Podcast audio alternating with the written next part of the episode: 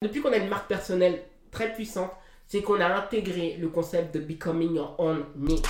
Et Rihanna le fait à merveille. Prête à bâtir ta richesse générationnelle Tu es arrivé au bon endroit. Bienvenue sur le podcast de Boss Fluence. Je suis ton hôte Johan Romain. Cette émission t'est consacrée pour maximiser ton potentiel financier et t'aider à te mettre en avant sans t'excuser. Ici, on parle stratégie business et marketing pour développer une véritable présence en ligne et faire de ton business une assise financière pour toi et ceux qui suivront tes pas. Si tu as l'habitude qu'on ne mise pas un seul centime sur toi, attends-toi à être challengé. Bonjour et bienvenue dans ce nouvel épisode de The Boss Fluence, un podcast et un vodcast.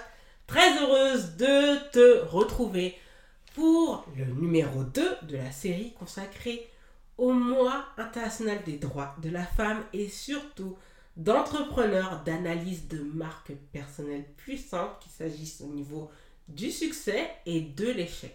Aujourd'hui, justement, on va continuer dans la musique et on va parler justement de Rihanna qui a absolument fédéré les foules, qui, a rendu son concept totalement incroyable, désirable et dont la duplicabilité paraît compliquée, mais vraiment, Fenty, c'est vrai que c'est une, c'est une marque que j'ai toujours pas analysée quand j'y pense. Je l'avais déjà fait sur Instagram très rapidement, mais là, je voulais vraiment aller en profondeur parce que Rihanna, elle est incroyable. Elle est là sur le marché depuis 2005.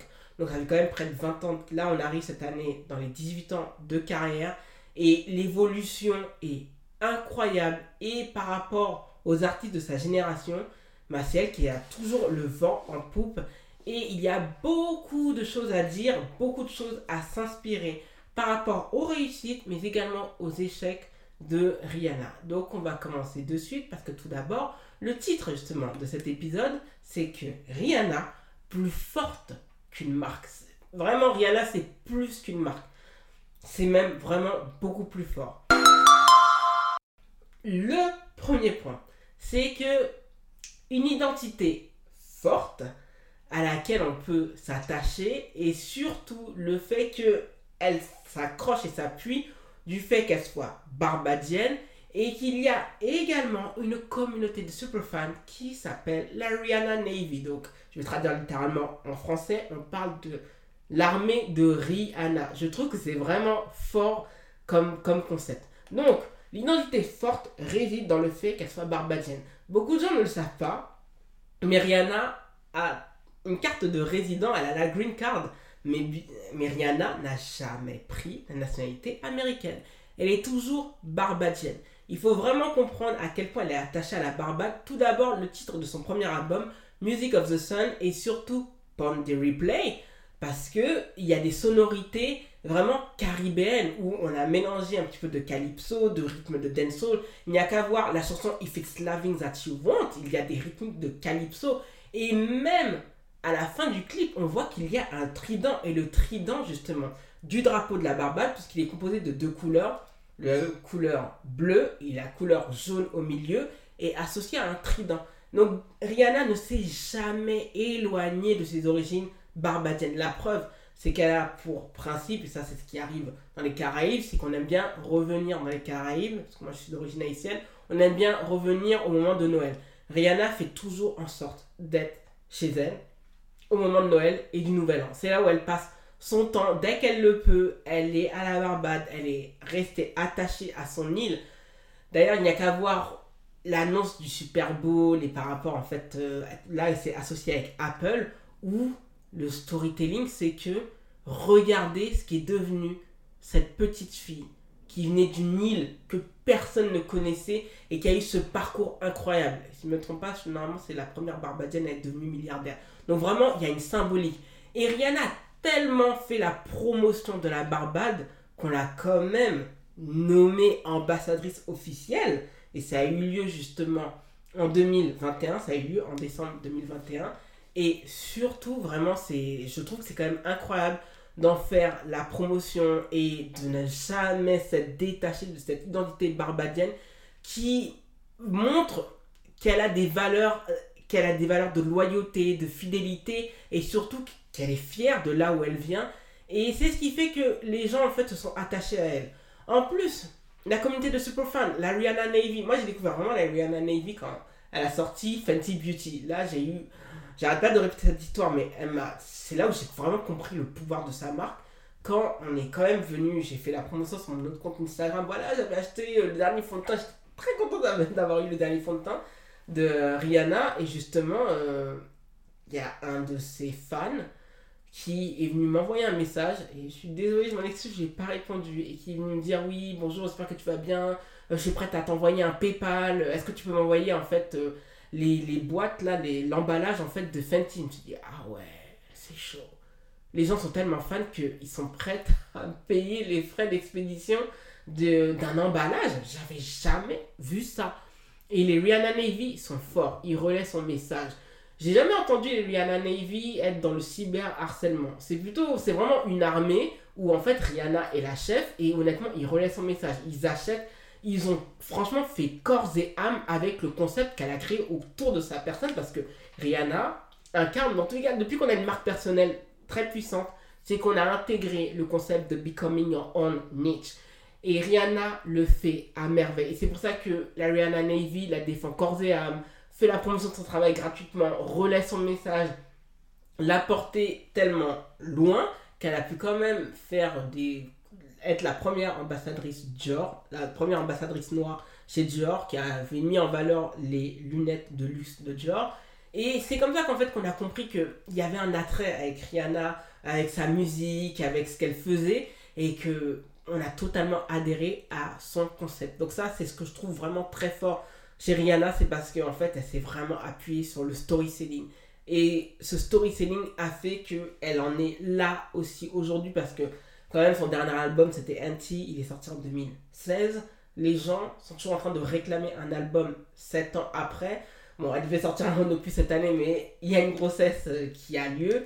Donc peut-être que 2024, on aura un nouvel album. Mais vraiment, les, euh, les gens sont en attente et sont dithyrambiques par rapport euh, à Rihanna. Et ça, c'est parce que c'est très fort. Elle a une marque personnelle vraiment très puissante, reliée à son identité.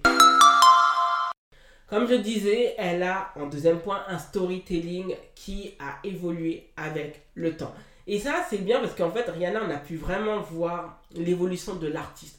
On a vu celle qui était fan de, de Beyoncé, qui disait que voilà, elle admirait Whitney Houston. Bon, elle faisait toujours les louanges des autres et elle continue à le faire aussi. Mais Rihanna, par la suite, en fait, a commencé. Euh, y a eu, on a vu l'évolution, le changement d'image par rapport à tous ses albums. Il n'y en a aucun qui se ressemble, aucun visuel qui se ressemble.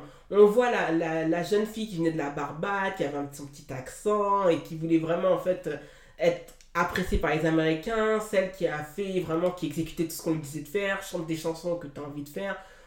Heureusement, moi je dis toujours aux personnes écoutez bien SOS. SOS, on, entend que Rihanna n'aime pas trop cette chanson, mais elle la chante quand même, donc on montre qu'elle discipline, qu'elle écoute les meilleurs, qu'elle écoute les conseils et qu'elle les applique.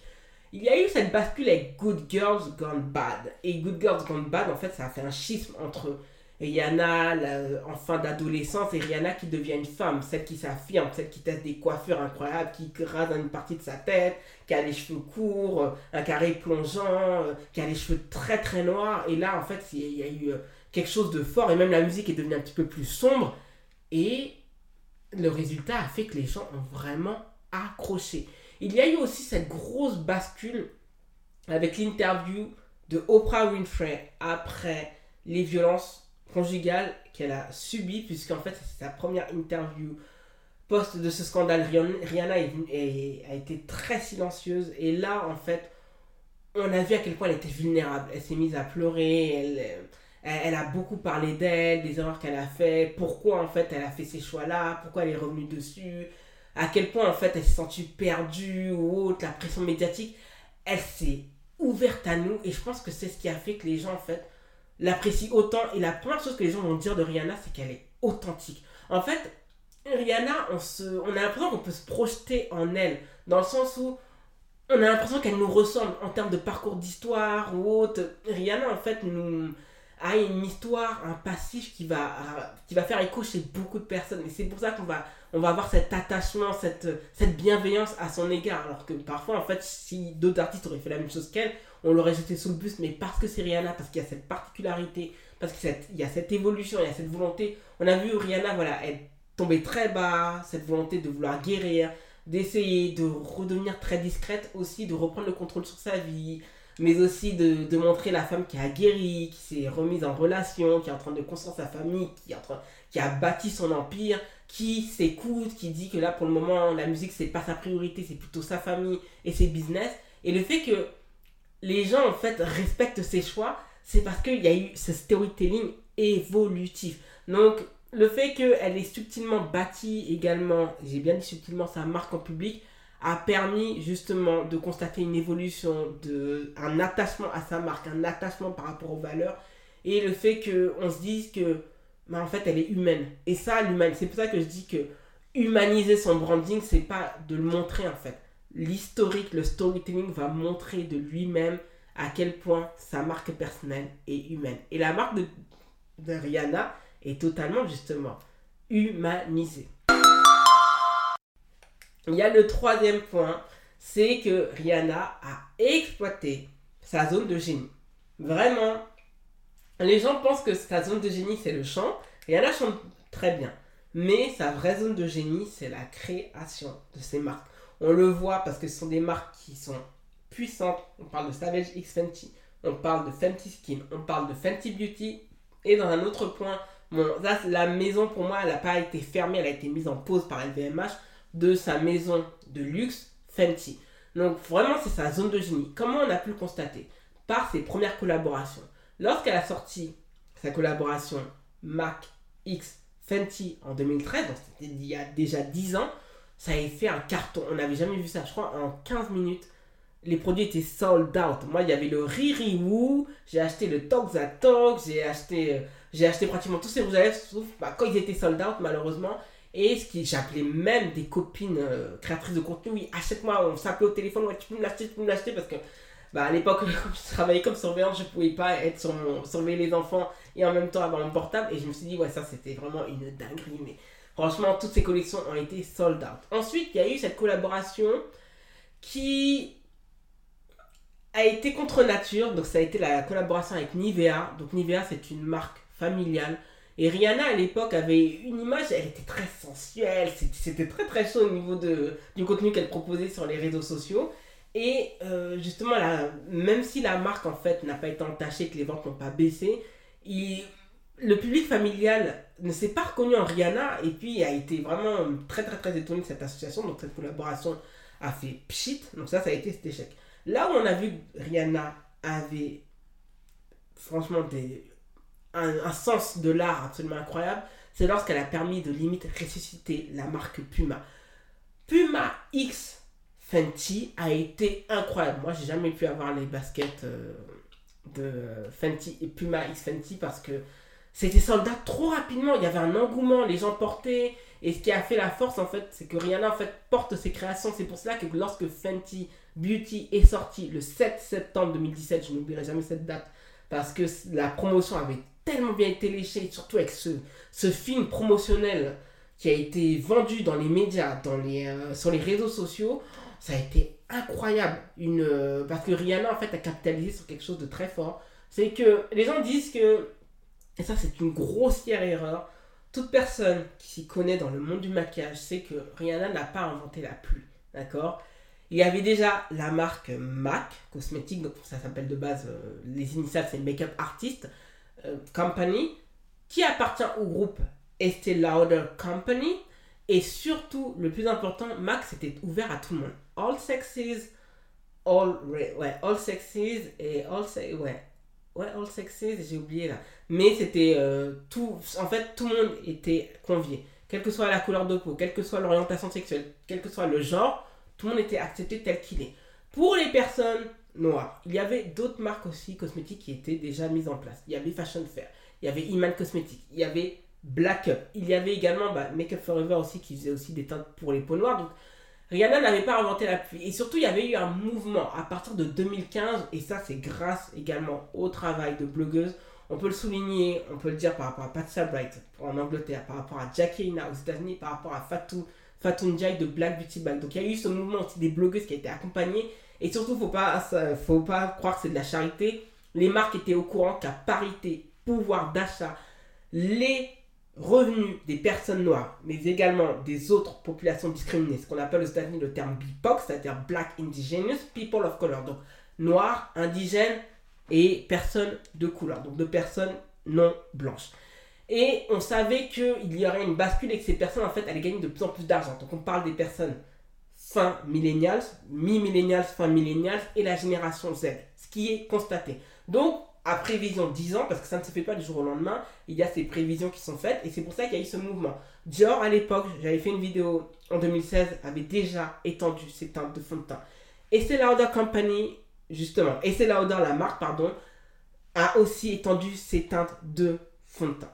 L'Oréal, début en janvier 2017, avait également fait la promotion de ces teintes qui s'étaient allongées. Et ainsi de suite, en fait.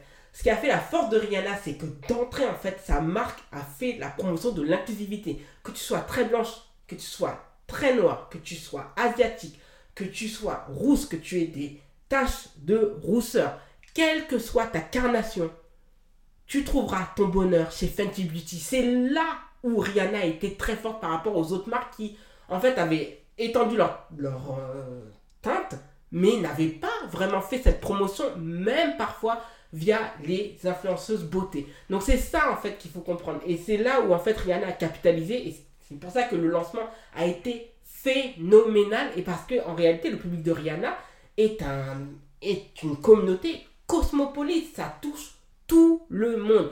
Et c'est ce qui fait la force, justement, et le génie de Rihanna. Ça s'est reproduit chez Fenty Skin, ça s'est reproduit chez Savage X Fenty, qui a profité du fait qu'il y a une parole du CEO de Victoria's Secret qui avait dit, et ça, ça a été fatal à Victoria's Secret, qui avait dit que nous, on ne prend que des vraies femmes. Donc ça veut dire qu'on ne prend pas des femmes trans. Il y a eu une femme trans, asiatique américaine, qui avait fait une pub pour montrer que mais nous aussi, nous sommes des anges et ça a fracassé l'image de marque de Victoria's Secret. Et aussi, il faut comprendre que Jordan, Jor, Jor, Jordan Dunn, euh, Jordan Dunn, pardon, top modèle euh, afro-britannique, d'ailleurs afro-jamaïcaine très amie avec Rihanna, devait faire le défilé et avait été débarquée au profit de Kylie, de Kendall Jenner. Et Rihanna, en solidarité avec son amie, a décidé de, euh, de ne pas faire justement pour une deuxième fois le show et là, Rihanna s'est dit qu'il il fallait sortir sa propre marque justement de sous-vêtements qui pourrait plaire à tout le monde, quel que soit euh, sa corpulence, quel que soit son, son genre, orientation sexuelle, donc toujours dans tout ce qui est inclusivité. Et c'est ce qui a fait que Savage X Fenty en fait a catapulté et c'est pour ça que depuis en fait, ben, Victoria's Secret essaye de se reprendre en termes d'inclusivité. Donc c'est pour cela en fait que Rihanna est très très forte en stratégie de marque, marketing, en essence même de marque, parce qu'on se retrouve entre son branding d'entreprise et sa marque personnelle. Et donc, ses valeurs de marque personnelle, il les a infusées, infusées pardon, dans ses marques d'entreprise. Et ça, ça a été vraiment très fort. Comme je l'ai dit, Rihanna a fait des partenariats de prestige. Donc, ça avait commencé avec MAC, Nivea, Fenty, X Puma. Il y a eu aussi, surtout, et ça a commencé avec LVMH via la collaboration avec Dior et ainsi de suite. Donc le fait, et ça c'est la, c'est la patte des grands. Bernard Arnault est très fort pour repérer ceux qui vont impacter dans le futur. Il l'a fait justement avec le créateur de Off-White. Je suis désolé, son nom ne me revient pas. Je suis désolé, c'est une honte parce que euh, j'ai Virgil Abloh. Ouais, franchement, comme j'ai pu oublier son nom, c'est n'importe quoi. Euh, franchement, un créateur incroyable. Et d'ailleurs, la marque Off-White est toujours là. Là, récemment, pour la maison Louis Vuitton, Pharrell Williams a été nommé. Et donc, Bernard Arnault s'est repéré et il a proposé ce partenariat de prestige à Rihanna, de lui permettre de créer sa maison de couture, mais également ses, autres marques, à savoir Fenty Beauty et Fenty Skin. Et c'est pour ça qu'aujourd'hui, en fait, on se retrouve en fait avec cet écosystème de marques absolument puissant et ça a pu se faire grâce à la puissance du groupe LVMH qui est le premier groupe de luxe au monde. Et ça, ça ne se refuse pas. Et d'ailleurs, via son incubateur beauté. Il faut comprendre que LVMH, comme toute marque, a des incubateurs beauté. Et cet incubateur beauté a créé la marque Byte, qui n'est pas distribuée en France, Marc Jacob, ça avait euh, aussi dit, et toujours créé la marque KVD, anciennement nommée Kate Von D. Et là, aujourd'hui, on se retrouve avec Fenty Beauty et d'autres marques. Donc vraiment pour vous dire que cette association a permis en fait à Rihanna de bénéficier en fait d'une distribution incroyable via les magasins Sephora et qu'en fait tout cela en fait ça a été facilité et que Rihanna pouvait vraiment se concentrer sur la création de produits et ceci a pris du temps mais ça a payé quand ça s'est lancé. Donc vraiment il y a des partenariats de prestige. Je vous le dis, c'est une marque, LVMH euh, me dit, voilà, on veut s'associer à toi, Johan. Je vais jamais dire non. Personne ne va dire non à Bernard Arnault. Donc, quand on est avec des entrepreneurs à succès multimilliardaires, on va capitaliser sur ces associations, sur des gens qui sont déjà en avance pour gagner du temps, gagner en efficacité et avoir une rampe de lancement absolument incroyable. Et c'est pour cela, grâce à l'appui du groupe LVMH, que Rihanna justement a pu faire éclore beaucoup plus rapidement que certaines stars sa marque et surtout la labelliser comme une marque premium. Et ça, c'est très important à comprendre. Et surtout, d'en ficeler la distribution exclusive pendant un long moment uniquement via Sephora et le site de Fenty Beauty. Et aujourd'hui, la distribution euh, s'ouvre un petit peu plus aux États-Unis, puisque maintenant, Fenty Beauty, par exemple, est distribué chez Ulta Beauty. Et Ulta Beauty, c'est un rival de Sephora USA. En dernier point, il y a eu aussi le développement de sa corporation, parce qu'en réalité, Rihanna, c'est pas qu'un écosystème de marques. On peut même parler de Fenty Corp, puisque comme l'a très bien fait un, compte sur Twitter, pourquoi? Parce que Rihanna parle lifestyle, et ça c'est important. Donc c'est vraiment lié au lifestyle. Donc il y a les sous-vêtements, ça c'est important, tout ce qui est euh, habillement bah, pour la nuit aussi, nocturne. Il y a les soins de la peau, donc le Fenty Skin, et il y a Fenty Beauty, tout ce qui est en lien avec le maquillage. Donc tout cela, tout cet écosystème en fait s'articule ensemble et crée justement euh, une émulation entre marques qui peuvent se rejoindre.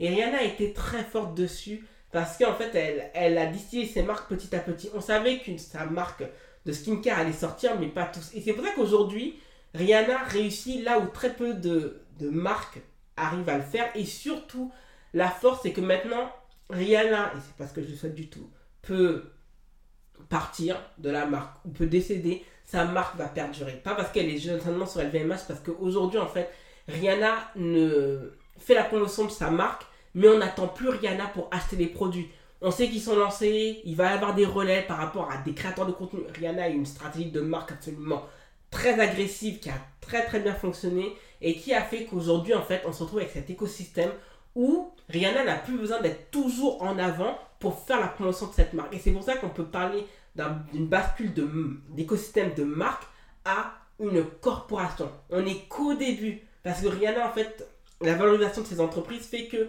elle est la musicienne la plus riche au monde. Et ce n'est que le début, puisque la valorisation du groupe même, Fenty, ne fait que monter avec le temps parce que il y a eu ce lien qui a été tissé avec son audience, il y a eu ce lien avec cette communauté, il y a eu cette authenticité, il y a eu le fait que Rihanna s'est mise à nu a été dans cette authenticité et dans sa manière de faire et surtout est à contre-courant et est restée la même. La preuve c'est que quand il y a eu la fausse polémique par rapport au fait qu'elle ait dit que son bébé était super beau, fine, qui est un mot, un terme qui, a été sexualisé aux États-Unis, Rihanna est rentrée dedans euh, a répondu de manière très sèche aux gens et à juste titre.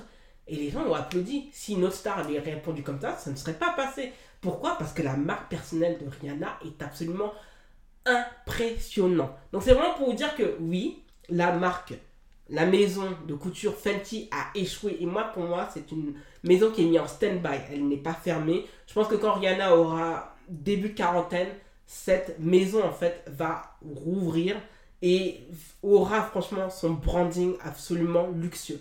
Mais pour les autres, Rihanna a réussi, a totalement réussi et il y a beaucoup de choses sur lesquelles en fait beaucoup d'entrepreneurs peuvent s'appuyer en termes d'identité, en termes de personnalité, en termes de cible, en termes de storytelling, de storytelling et parce qu'en réalité il y a une harmonie et un alignement qui fait que maintenant Rihanna est vraiment au-dessus de la mêlée.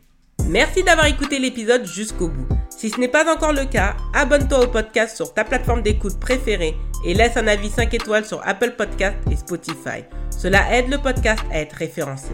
N'hésite pas à suivre The Boss Fluence sur les réseaux sociaux et à t'inscrire à la newsletter hebdomadaire pour recevoir ta dose gratuite en business et marketing. Rendez-vous lundi prochain pour un nouvel épisode de ton podcast préféré.